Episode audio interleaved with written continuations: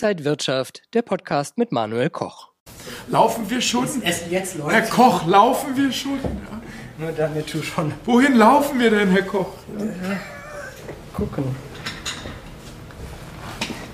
Ich hab, äh, bleibe jetzt extra sitzen, weil äh, man sagt ja immer, dass äh, in Wahrheit die Moderatoren kurze Hosen anhaben. Ne? Es ist die Wahrheit. Es ist Sommer, ja, gut. Er, er hat gar nichts an, ja. Du kannst dich jetzt nicht hinstellen, ja. Normalerweise in Berlin ist das so. Ja, du, deshalb liebe ich Berlin. Ne? Das ist ja meine Wohnung. Ich komme von meinem Schlafzimmer nach vorne gelaufen. Und untenrum ist Das waren noch Zeiten, als wir beide in New York waren. Ne? Opa berichtet vom, vom Krieg sozusagen. Ne? Ja, schon wieder ein paar Jahre her. Lass uns über die Märkte reden. ist Ne? jetzt unser Backstage-Bereich. Aber schön, dass wir schon mal alles mit drauf haben. Ja, du, also zur freien Verwendung. Ja, Ich, ich nehme dich beim Wort. ja kein Problem. Liebe Zuschauer, herzlich willkommen aus Brooklyn, New York. Heute nicht aus dem Inside Wirtschaftsstudio, sondern aus dem Studio von Wall Street-Experte Markus Koch. Noch ein Koch. Noch ein Koch, zwei Köche, das kann eigentlich nicht gut gehen, ja.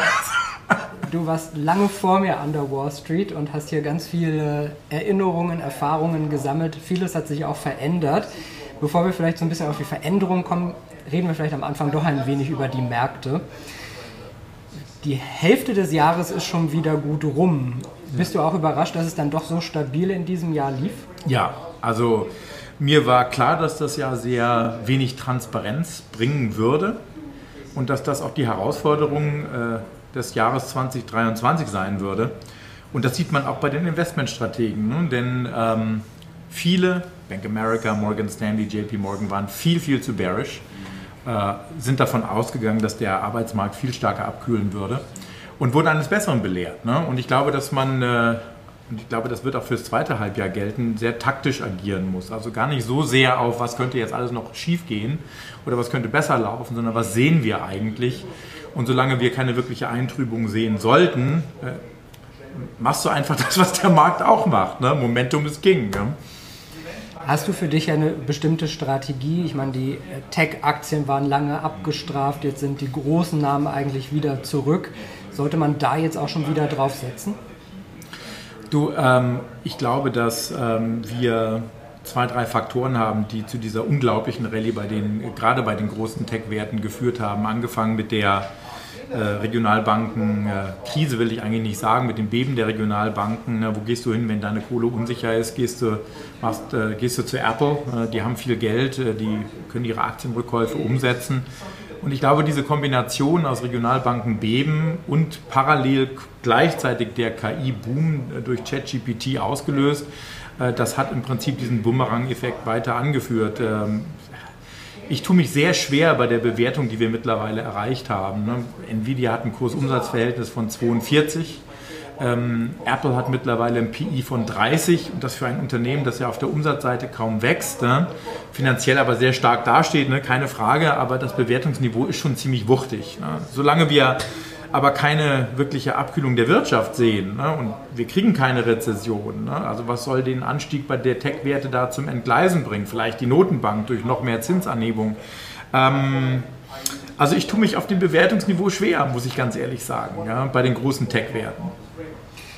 Die Notenbanken hast du auch schon angesprochen. Momentan gibt es ja die Zinspause. Sehr wahrscheinlich wird es dann aber nochmal weitergehen. Was erwartest du da? Also ich bin mir nicht so sicher, ob es wirklich weitergeht. Ja. Die, also erstmal ist die Frage, warum überhaupt pausieren? also das äh, haben viele an der Wall Street nicht verstanden. Äh, also Ende Juli schon wieder die nächste Zinsanhebung. Äh, 60 Prozent Wahrscheinlichkeit laut den Finanzmärkten, also laut den Futures-Märkten. Ähm, wirklich für einen Monat pausieren, das macht überhaupt keinen Sinn. Ich glaube nicht, dass wir Ende Juli schon wieder die nächste Zinsanhebung bekommen werden, weil die Inflation viel stärker an Dynamik verliert, als viele erwartet hatten. Nicht die Gesamtrate ist mir, also nicht die Kernrate, ist mir klar. Aber wenn du dir die Erzeugerpreise anschaust, und die Erzeugerpreise sind oft ein Leitindikator für die Verbraucherpreise, du schaust dir die Importpreise, Exportpreise an, die langfristigen Inflationserwartungen beim Verbrauchervertrauen, dann deutet alles darauf, dass die Inflation, die Gesamtinflation schneller rückläufig ist, als der Markt denkt. Äh, und äh, historisch betrachtet siehst du ähm, dann ein Ende der Zinspause. Zinspausen sind nicht ungewöhnlich, wenn du zwei Sachen bekommst. Entweder die Inflation fängt wieder an zu steigen oder die Arbeitslosigkeit fängt äh, an zu sinken, also die Arbeitslosenrate fängt an zu sinken. Und beides halte ich für eher unwahrscheinlich. Ja? Also warten wir es mal ab oder wie Jerome Pause sagen würde, datenabhängig. Ja? Äh, mich würde es nicht wundern, wenn die Notenbank die Füße etwas länger stillhält. Die Inflation jetzt ungefähr bei 4% in den USA, schneller gesunken als in Europa, in Deutschland. Ist das eben auch der Grund, dass die FED schneller und stärker die Zinsen angehoben hat? Ich glaube, dass das in erster Linie ein Effekt der Pandemie ist nach wie vor. Ne? Also wenn wir ein Geldmengenwachstum haben oder hatten während der Pandemie von über 20 Prozent, ich meine, das Ding ging ja senkrecht durch die Decke. Jeder dritte US-Dollar wurde gedruckt in, in, diesen sehr kurzen ein, zwei Jahren, dass das senkrecht auch wieder nach unten gehen würde. Geldmengenwachstum ist negativ, äh, ist jetzt, finde ich, nicht so wahnsinnig überraschend, genauso wie die Normalisierung der Lieferketten und äh, teils zumindest auch die, Belag die, die, die ähm, Bereinigung der Lagerbestände. Also deshalb glaube ich, dass das in erster Linie der gleiche Boomerang-Effekt ist, nur im umgekehrten Sinne. Und äh, ich mache mir weniger Gedanken über die Inflation, sondern mehr äh, über die Folgen für die Ergebnisse der Unternehmen. Äh, denn rückläufige Inflation oder Inflationsdynamik, wir haben ja noch in, eine relativ hohe Inflation, aber eine abkühlende Inflation bedeutet eben auch weniger Umsatzwachstum und damit eigentlich auch weniger Gewinne, es sei denn, die Margen werden gut gemanagt. Und da, glaube ich, liegt für den Aktienmarkt die größere Gefahr. Nicht unbedingt auf der Inflationsseite. Das wird den Aktienmarkt jetzt noch nicht jetzt interessieren, wird wahrscheinlich eher ein Thema vom Oktober sein, ne? also drittes Quartal, viertes Quartal. Ähm, aber es wird der Zeitpunkt kommen, an dem im Prinzip dieses Feiern der rückläufigen Inflation zu einem, oh je, was bedeutet das für die Gewinne der Unternehmen eigentlich? Da sind wir aber jetzt aktuell noch nicht angekommen. Wenn wir jetzt das zweite Quartal bei die Ergebnisse bekommen, gibt es da irgendwelche Unternehmen, wo du ein Auge so besonders drauf wirfst? Ähm, ich glaube, zunächst muss man sich darüber im Klaren sein, dass der Ausgangspunkt ein anderer ist als noch im ersten Quartal. Ne? Im ersten Quartal, alle waren negativ, äh, inklusive der Analysten.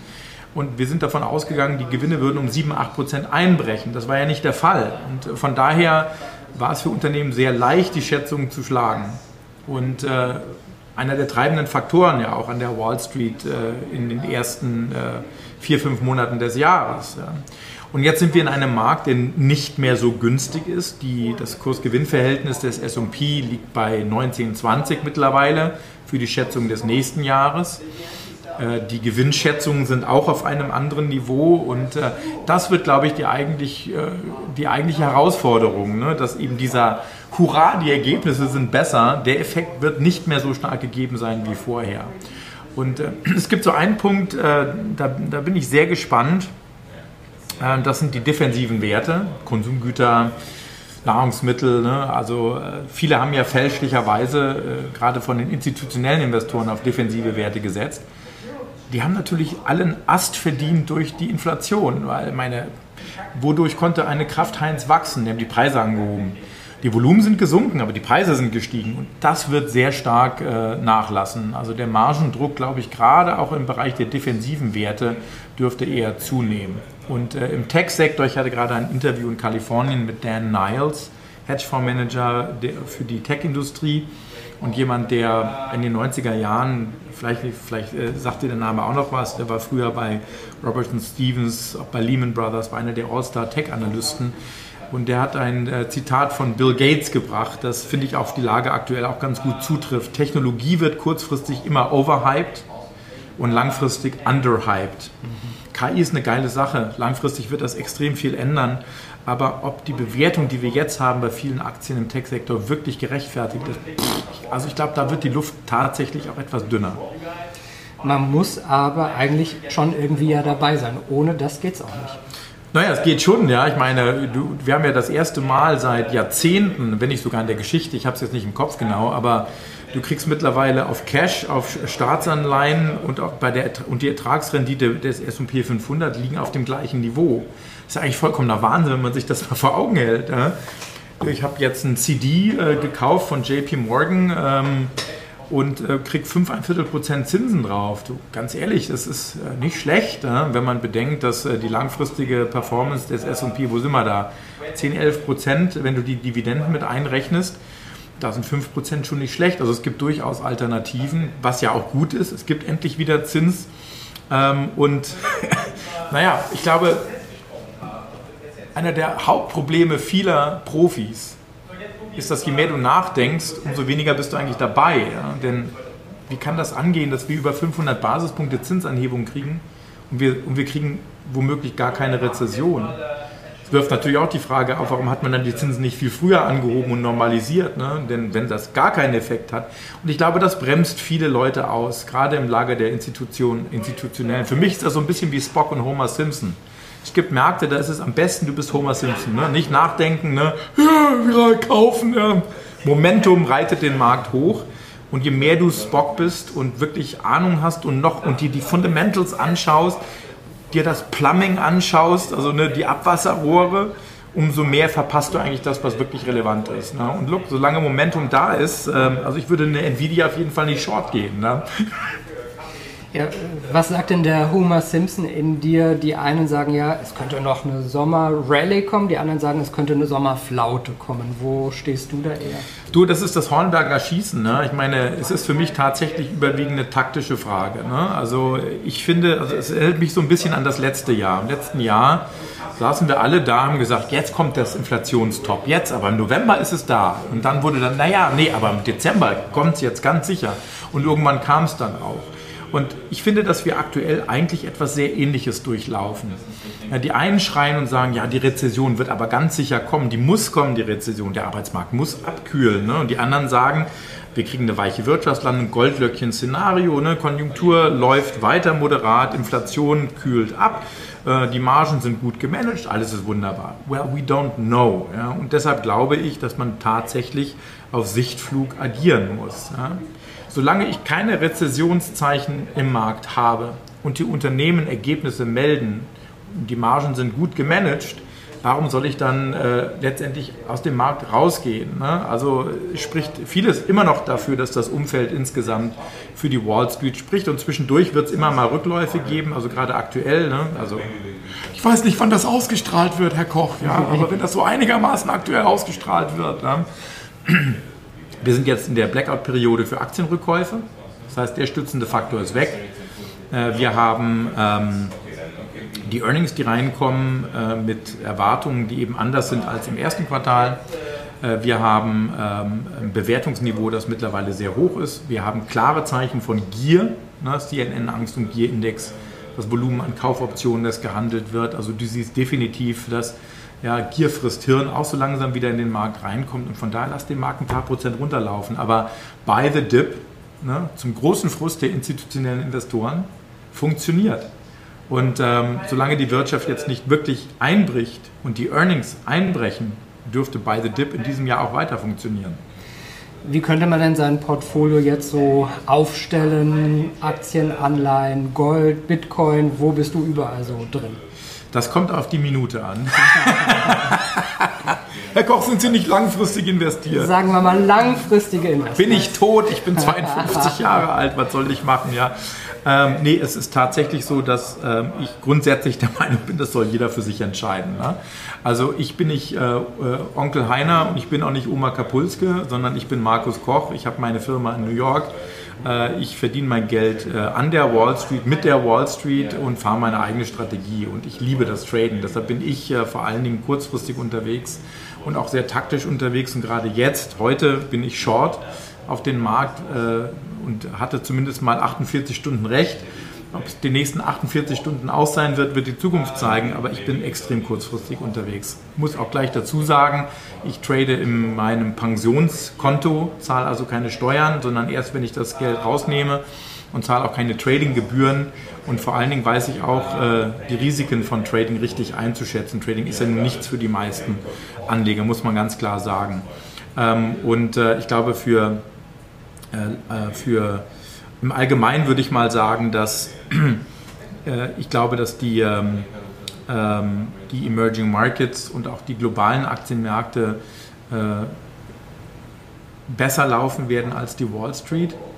Äh, und dass man bei der Wall Street selber, das, das sehen wir ja schon seit Jahresauftakt, äh, auf der Indexebene eigentlich äh, was sagt der Index heute aus? Du hast zehn Aktien, die im Prinzip den ganzen Index hochhalten. Deshalb kann man von dem Index selber nicht viel lernen. Ne? Also Äh, das kommt wirklich auf die einzelnen Sektoren an und auf die einzelnen Werte.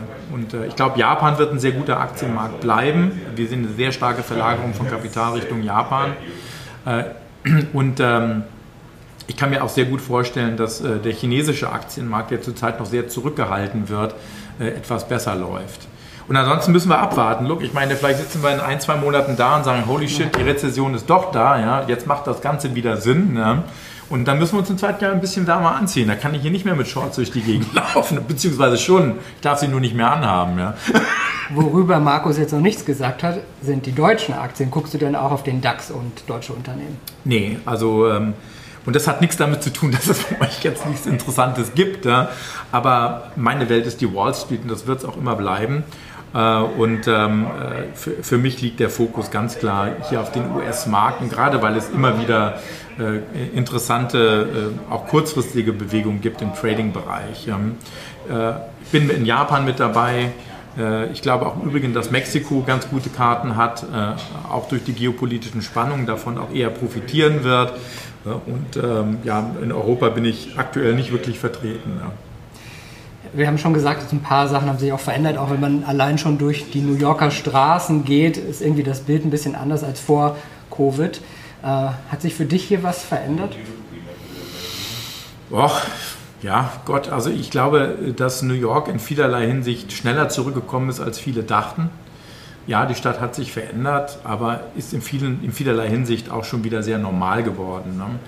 Äh, selbst die Büros, die ja zurzeit nur halb ausgelastet sind in New York, äh, es, wird, es ist wieder so ein bisschen mehr los.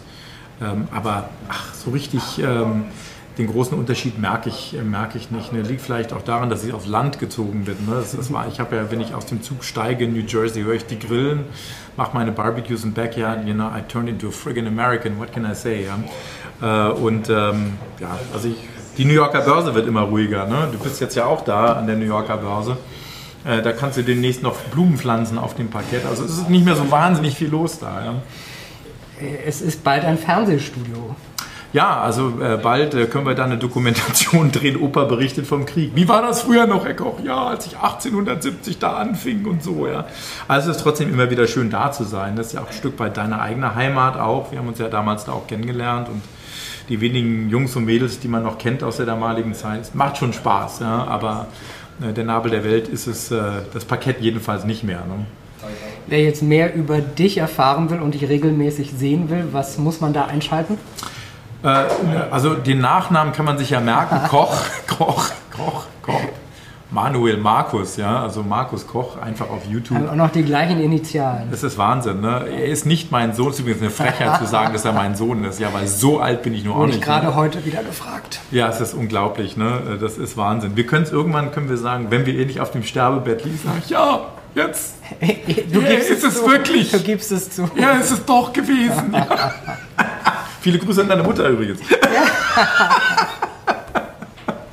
Die kann sich ja nichts erinnern. Ja, du, ich auch nicht. War eine geile Nacht. Ja.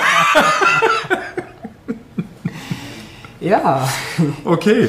Aber man findet dich, um das nochmal zu sagen, auf den YouTube-Kanälen und kann dich Tag und Nacht anschauen.